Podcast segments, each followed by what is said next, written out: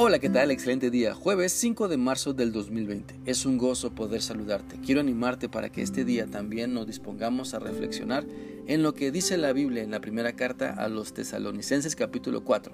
Y vamos a leer del versículo 1 al 6. Esta porción de la escritura dice así.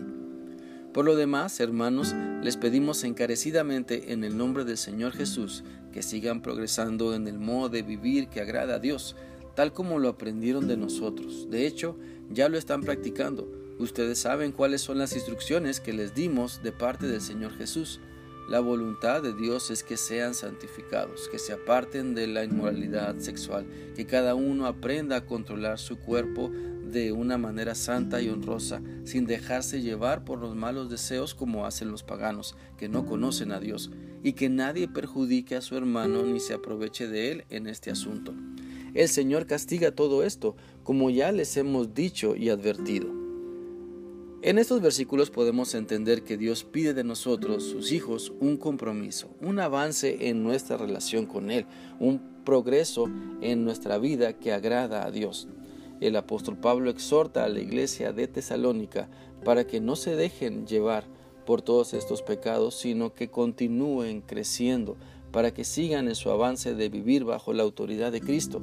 Y esas mismas palabras son también para nosotros, para que las pongamos por obra, para que nos esforcemos en toda intención en rechazar el pecado que nos quiere hacer caer en desobediencia a Dios. Así que, ¿qué tan en serio te esfuerzas por obedecer a Dios? ¿Es tu meta avanzar en un compromiso con Dios donde día a día rechaces el pecado? Dios quiere que tengamos un avance constante. Dios desea que nuestra obediencia a Él nos haga ver su poder, que nos haga reflexionar en que con Cristo tenemos lo mejor y por lo tanto no tendríamos que andar buscando en el pecado satisfacción para nuestro ser. Así que hay que rogar a Dios encarecidamente, con fervor y con gran deseo, el que podamos siempre obedecerle y progresar en el modo de vivir que agrada a Dios.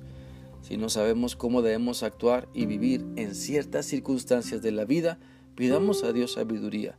Dejemos que su palabra nos guíe. Dejémonos enseñar por su Espíritu Santo para que domine en nosotros y los resultados sean evidentes. Romanos 12, 1 y 2 nos dice, por eso hermanos les ruego que entreguen toda su vida como sacrificio vivo a Dios, quien nos ha mostrado compasión.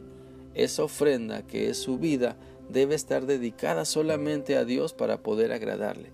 Esta clase de adoración es la que realmente tiene sentido. No vivan según el modelo de este mundo, mejor dejen que Dios cambie su vida con una nueva manera de pensar, así podrán saber lo que Dios quiere para ustedes y también lo que es bueno, perfecto y agradable a Él.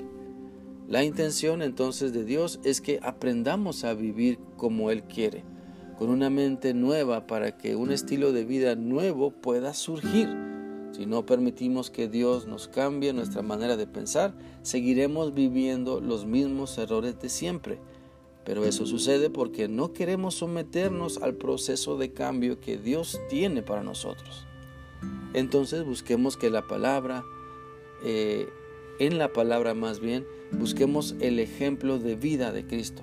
Permitamos que otros nos enseñen cómo se resiste al pecado. Aprendamos del buen ejemplo de otros y también seamos el buen ejemplo de obediencia a Dios que muchas personas necesitan ver. La Biblia nos dice en Filipenses 1:6, Estoy convencido de que Dios empezó una buena obra entre ustedes y la continuará hasta completarla el día en que Jesucristo regrese. Por lo tanto, no dejemos de esforzarnos en avanzar en nuestro crecimiento espiritual. Dediquemos tiempo para poner en práctica lo que sabemos que el Señor nos pide. Clamemos al Señor por ayuda en los momentos difíciles y siempre estemos dispuestos a someternos a su autoridad. El día de mañana seguiremos analizando este pasaje para permitir que Dios nos siga guiando en la importancia de progresar en el modo de vida que le agrada a Él. Mientras tanto, pidamos al Señor que nos dé disposición para vivir bajo su autoridad. Que sigas teniendo un bendecido día. Dios está siempre contigo. Hasta mañana.